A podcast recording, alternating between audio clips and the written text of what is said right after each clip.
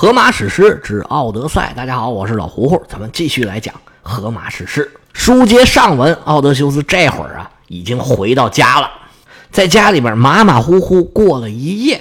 第二天又是热热闹闹的一天。先是奥德修斯向宙斯求神迹，晴空打了一记霹雳。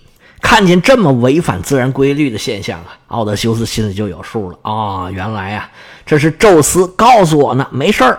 有我给你撑腰，你就继续干下去吧。随后，奥德修斯他们家的仆人就开始忙忙碌碌准备新一天的宴席，然后放猪的、放牛的、放羊的陆续来到了奥德修斯家，给送牲口来了。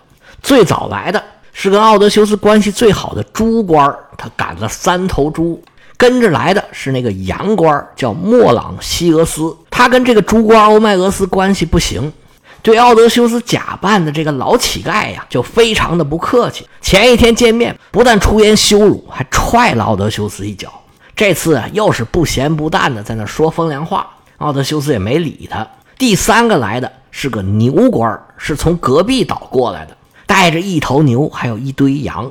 他叫菲洛伊提俄斯。他倒是对奥德修斯很客气，而且呢，也表示出来对这帮求婚者的厌恶。他们三个把猪牛羊都送过来了，求婚者就陆陆续续又聚到奥德修斯他们家里头。新一天的宴会又开始了，但是今时不同往日，这是第一次奥德修斯在宴会刚刚开始的时候就在这坐着。特勒马克斯特意去关照一下他父亲，拿着吃的喝的给他安排好，还专门对奥德修斯说：“说你别怕，这是我们家自己的地盘。”谁要是敢对你不尊重的话，那就是冲着我呢。我帮你出头。这话看起来是对奥德修斯说的，其实啊，他是警告这些求婚者，你们不要轻举妄动。这番话说出来，这求婚者呀，个个心里都不痛快，说这小少爷怎么回事儿怎么这么向着这个老叫花子呀？我们将来可是他的继父，虽然不一定哪个是，但是肯定有一个会是。我们一旦娶了你母亲，回头就是弄死你啊！这个小子在这时候还跟我们嘚瑟。这些求婚者里面什么人都有，有的呢就根本不出声，有的是息事宁人，但是也有人呢，这心里特别不痛快。你不是保护这老叫花子吗？哎，我非得逗一逗他不行。这时候啊，就站出来一个求婚者，名叫克特西波斯。跟特勒马克斯说：“少爷呀，你对这个老叫花子也太好了，那我呀也得对他好一点。我要单独送给他一个礼物。”特勒马克斯听这话就不像好话，正要过去跟他说话，只见这个克特西波斯伸手从身边的篮子里边抓起一个大牛蹄子，胳膊攒劲，日就冲着奥德修斯给扔过去了。这个大牛蹄子夹带风声，冲着奥德修斯的面门。就砸过来了。奥德修斯听了他一番话，是早有防备，脑袋一歪，就见这牛蹄子啪一下砸在奥德修斯身后的墙上。奥德修斯从脸上挤出一丝的微笑，两眼放着寒光，冷冷地盯着这位克特西波斯，也不说话，就这么看着他。看的克特西波斯心里直发毛，但是这面子还是要的，他也是面带微笑，盯着奥德修斯看。现场的气氛一下就给冻住了，但是特勒马克斯刚说完自己的话，就被人给挑战了。这个场子他必须得找回来呀！特勒马克斯一声断喝：“住手！克特西波斯啊，克特西波斯，这次啊，你得向宙斯祈祷，你是万幸啊！你这个烂牛蹄子没有砸中人家，怎么着？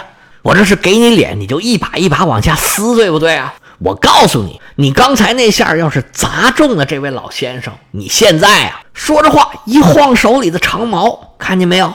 你刚才要是砸中了，我就用这长矛已经把你肚皮给扎穿了。这么一来呀，你爹呀就得忙忙碌碌啊，他不是给你娶媳妇儿，这红事办不了啊，他得给你办白事，让你父亲老人家呀得亲身体会体会什么叫白发人。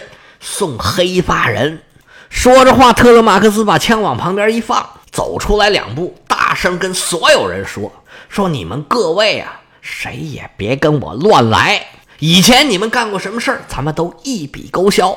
我知道你们以前呢都欺负我是个孩子，但是你们要明白，每个孩子他都会长大的呀。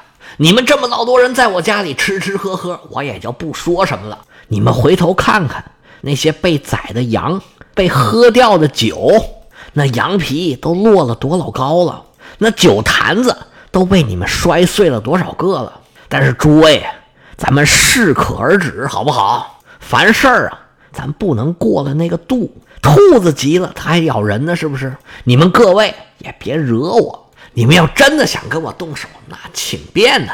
咱们希腊人不是说战斗而死是最光荣的吗？你们谁要不服，咱们枪对枪，杆对杆站出来来个痛快的。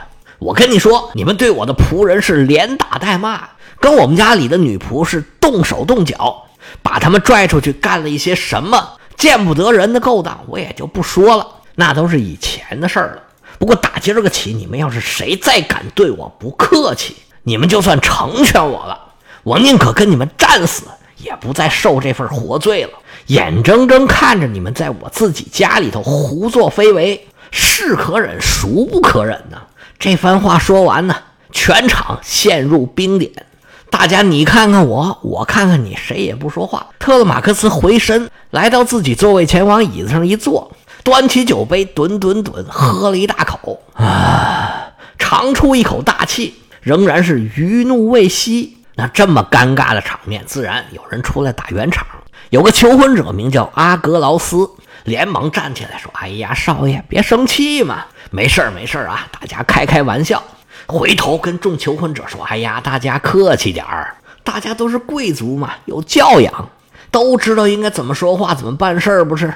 行，打这以后，大家都对仆人们、对陌生人，不管对谁，都客气点儿。”别老动不动就连打带骂的，对我们少爷和他母亲更得好点啊！你们是不是都忘了？你们是来求婚的，让他们娘俩高兴，这不是咱们的本分吗？要是你们娘俩还觉得奥德修斯能回来，你们一心一意的等着他，当然了，这也无可厚非。反正这么多年都过来了，再等等也不怕什么的。但是现在事儿已经到这儿了，不很明显吗？你父亲他不会回来了。我说少爷，你回去啊，跟佩内洛佩夫人，也就是你的母亲呢，好好商量商量。你劝劝她，让她随便挑一个我们这里最好的、最有本事、最厉害、最有钱，能拿出最多彩礼的人嫁给他，不就完了吗？这么一来呀，你父亲留下的遗产，这个家业就都是你的了。你想怎么祸害怎么祸害，不是你想怎么用就怎么用。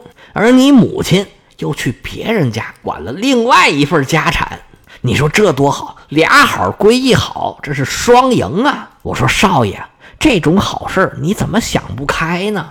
特勒马克思听了这番话，心里觉得好笑啊！你们这帮不知死活的家伙，还在这说这种话。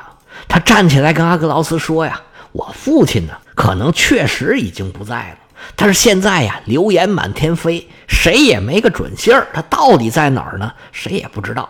而且我跟你们交个实底吧，天地良心呢，我从来也没有阻拦过我母亲的婚事啊。而且我还曾经劝过她，还催过她，赶紧选一个人嫁了吧，这样呢就可以收很多的彩礼了。但是我母亲她不愿意嫁人，我总不能把她给撵出去吧。我们这一院子这么多人，我请问你们谁把自己的母亲给撵出去了？特勒马克思一番话说完，当场就引起了哄堂大笑。这个笑啊，互相传染。雅典娜又在旁边煽风点火，让每个人的情绪都激动起来了。有的人笑的都控制不住了，嘴里的酒噗喷了一地，嘴里头嚼着半生不熟的肉块，笑的眼泪都出来了。不过当时也有人感觉到不对劲儿了，那就是特勒马克思在回来的路上遇到的那位预言家之子，叫特俄克吕诺莫斯。他坐在那儿冷眼旁观，说：“你们这帮家伙都死到临头了，不知道你们笑个什么劲。现在这个院子，是鬼哭狼嚎，阴风阵阵，到处都是血光四起。无论是院子里、门厅里，到处都飘着鬼影儿。”也不知道你们怎么笑得出来。他这一番话一说，旁边人更乐了，求婚者的头目那位欧罗马克斯说：“你这小子脑子被门挤了吧，在这儿胡说八道的！来来来来来，小伙子，咱们大家把他给撵出去吧！你嫌这儿不吉利，你赶紧给我滚！”一听这话，这特先生说：“行行行，我有手有脚，不用你们压着，我自己走。我跟你这么说吧，你想留我呀，也留不住。你们自己在这儿找倒霉吧，我先走了，拜拜。”说着话，站起身，头也不回，出了奥德修斯他们家的院门，又回到原来招待他的那个培莱俄斯的家里。他这一走，整个院子又恢复了原来的热闹，大家又开始觥筹交错，连吃带喝。有人就跟特勒马克斯开玩笑说：“少爷呀，你可真倒霉呀！你收留这个流浪汉呢，又要吃又要喝，一点力气也没有，也没有什么本事。”就是一个窝囊废，是个酒囊饭袋。刚才出门的那个小子，不是说现在这儿不吉利吗？我看呢，八成就是这老头给带来的。少爷，你听我一句劝，你呀，把这老头给拉到船上去，把他拉到西西里岛，出手这么一卖，以后啊，这老头就是奴隶了，你还能挣一笔钱。特勒马克思对这些话是不理不睬，远远的看着奥德修斯，心里琢磨。我父亲他什么时候动手啊？我嘁了咔嚓把这帮人全都给砍了。佩内洛佩夫人拿了一个小凳子，坐在睡房的旁边，对外边的一举一动其实都关注着呢。现在院子里的气氛呢又恢复如常，求婚者们哈哈大笑，甩开腮帮子继续吃喝。但是这个时候的氛围实际上跟原来就有点不一样了。原文里说。人世间不会有比这更少欢悦的实验。这“食”是食物的“食”，“宴”是宴会的“宴”。意思，整个这宴会的氛围跟原来已经不一样了。女神和强健的奥德修斯马上即会让他们茹毛饮血，使他们首先做下丑恶的事端。《荷马史诗之奥德赛》第二十卷到这儿就结束了。第二十一卷的开头是佩内洛佩。去准备武器了。咱们前文书不是讲过，佩内洛佩是准备搞一场竞赛，让大家比赛射箭，谁要是一箭能射穿十二把斧子的斧子孔，佩内洛佩就说答应要嫁给他们。第二十一卷的开头，佩内洛佩就是去准备这件事儿。原文说，在奥德修斯家里布设一场竞赛，作为起点开始屠宰。佩内洛佩拿着钥匙。走楼梯上楼，穿过一个走廊，经过他自己睡房，走到最里边的一个房间。夫人拿出铜钥匙，这钥匙啊，做工精美，这把上还镶着象牙。拿起一个铜锁，佩内洛佩把钥匙咔啦往那锁里边一插，咯噔这么一拧。门锁就开了，伸手一推门，这门咯扭扭扭扭扭分开左右，眼前出现了一个大仓库。这仓库里啊，本来是金碧辉煌，装的都是值钱的东西，有青铜，有黄金，有灰铁。但是因为长时间没人用啊，落了一下子的灰尘。佩内洛佩往里走，就在这个房门的正对面，高高的挂着一把宝雕弓。在这张弓的下边装着一个箭壶，这箭壶里面装的满满一下子的箭。这张弓啊，可是非同凡响。这是奥德修斯在拉凯戴梦，也就是斯巴达呀，他的一个朋友叫伊菲托斯送给他的。这是好多年前的事儿了。当时奥德修斯还是一个少年，他坐着船来到了美塞尼亚，到这儿干嘛呢？他是来讨债的。当时美塞尼亚人从伊塔卡岛上赶走了三百头羊，连同这牧羊人呢一起带回去了。奥德修斯就是来要这笔钱。美塞尼亚呢是在斯巴达旁边的一个地区。后世啊，斯巴达打了多次美塞尼亚战争，整个美塞尼亚地区呢都是斯巴达的势力范围。咱们学世界历史都知道，斯巴达人呢有斯巴达人、皮里阿西人和希洛人。这个希洛人就有很多都是当地的美塞尼亚人，不过这些呢都是后话了，这是多年以后信史时代的事儿了。咱们讲的呢还是神话传说时代的事儿。不过这个地理位置是没变的，奥德修斯去那地方就是离斯巴达很近的美塞尼亚地区。他们去找的那个人呢，叫做俄尔科提洛斯。这个俄尔科提洛斯啊，是一个陌生的名字，但是他的儿子我们在前面啊提过了一嘴，他的儿子是飞来的国王，名字叫做迪俄克勒斯。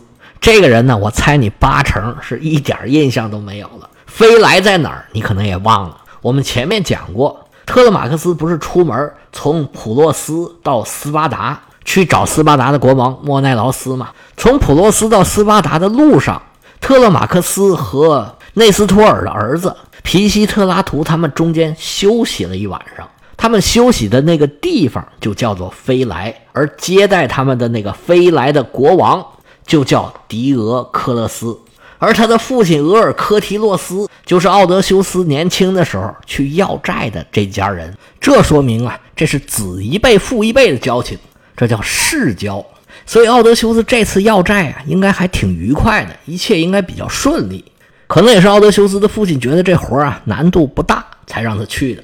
奥德修斯这次去要债呀，除了完成了任务之外，还结交了一个好朋友，正是送给他这张弓的伊菲托斯。说起伊菲托斯，他和他的父亲和希腊神话里面的一位大英雄有一段恩怨情仇。这位大英雄呢，就是赫拉克勒斯。赫拉克勒斯的故事，咱们这书里面说了好多次了，但是我都没有细讲。这次正文里说到他了，多少咱们也得讲一讲。当时是赫拉克勒斯完成了自己的十二大功，本来以为啊是大功告成，完事大吉，期末考试考完了，该放假了。这赫拉克勒斯啊，就有点飘了。首先，第一件事就想着娶媳妇儿。其实赫拉克勒斯已经有好多个媳妇儿了，但是赫拉克勒斯还觉得不够。媳妇儿这谁嫌多呀？是吧？多娶两个不算什么。现在谁敢说这话，肯定一顿骂是跑不了的。但是那时候就那样。赫拉克勒斯听说呀，俄卡利亚有一个国王，他有个女儿叫伊俄勒。这伊俄勒长得可漂亮。但是想要娶这个姑娘，得有一个条件。这姑娘啊，算是比武招亲吧，但是不是跟这姑娘比，而是跟他的父亲还有他的哥哥们比。伊俄勒的父亲，也就是俄卡利亚的国王，名叫欧律托斯，而欧律托斯的大儿子，正是奥德修斯在美塞尼亚交的这个新朋友，送给奥德修斯这套弓箭装备的伊菲托斯。这欧律托斯啊，是弓箭世家，家传的射术。号称是天下第一，谁也比不过他们。这欧律托斯就说呀：“想要娶我女儿非常简单，我们不要房，不要车，不要存款，不要彩礼，你只要能射箭上面胜过我们父子，我就把闺女嫁给你。”希腊神话里这种故事啊，其实非常的多，但是结局呢，往往就不是很愉快。赫拉克勒斯的武功天下无敌呀，他的老师喀戎。也是精于骑射，那骑他就不用骑别的了，他自己就是马嘛。那射箭也是很厉害的，天上那射手座就是喀戎变的射手嘛，那射箭肯定不会差呀。而赫拉克勒斯的装备更是一流啊，阿波罗送给他的弓，赫菲斯托斯送给他的金箭袋儿，这都是史诗级的装备啊，你下多少次副本都不一定能打得出来。有装备又有技能，赫拉克勒斯对于娶到这位姑娘啊是信心十足，拔着胸脯就去了。来到俄卡利亚，赫拉克勒斯也不客气，上来就跟国王欧律托斯说：“说你女儿是要嫁人是吧？那行了，以后呢我就得管您叫老丈人了。岳父大人在上，受小婿一拜。”这欧律托斯都傻了，这什么人呢？上来就说这种话。赫拉克勒斯说：“我呀。”我赫拉克勒斯啊，你没听说过吗？欧律托斯说：“我是有点耳闻，但是我们这是有规矩的。你想娶我女儿，你得跟我比赛呀。”赫拉克勒斯说：“不用，不用，不用，你们比不过我的。这射箭呢，我特别厉害，所以咱就不用比了。你直接把女儿嫁给我就得了。”欧律托斯气坏了：“岂有此理呀！行吧，娶我女儿可以，但是你要在射术上胜过我们，要不然呢？哼，我要你小子狗命！”赫拉克勒斯说：“得嘞，老丈人，咱开比吧。”欧律托斯说：“好，比试就比试。”于是拉开场子要比赛射箭。要知道谁输谁赢，咱们下回啊接着说。